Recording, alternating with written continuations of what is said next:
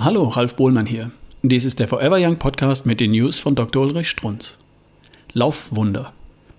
2018 hat Patrick Lange erneut den Ironman gewonnen auf Hawaii. Nach 2017 und das in einer noch nie dagewesenen Zeit von 7 Stunden und 52 Minuten.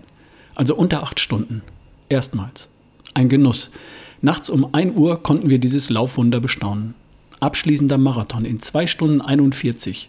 Leicht, dynamisch, oft fliegend. In meinen Augen Ästhetik pur. Vom ersten bis zum letzten Schritt. Kein Taumeln, nur Fliegen.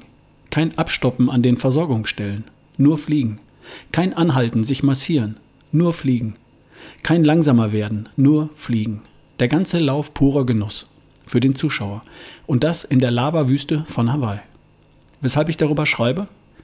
weil dieser Spitzensportler einmal seine Leistung erklärt hat, weshalb er besser ist, weshalb, weshalb er einen abschließenden Marathon gleichmäßig durchlaufen kann in 2 Stunden 41 Minuten. Denn trainieren tun sie alle.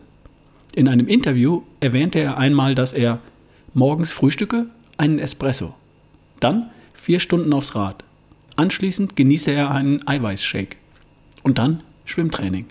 Und so geht's weiter. Schon verstanden?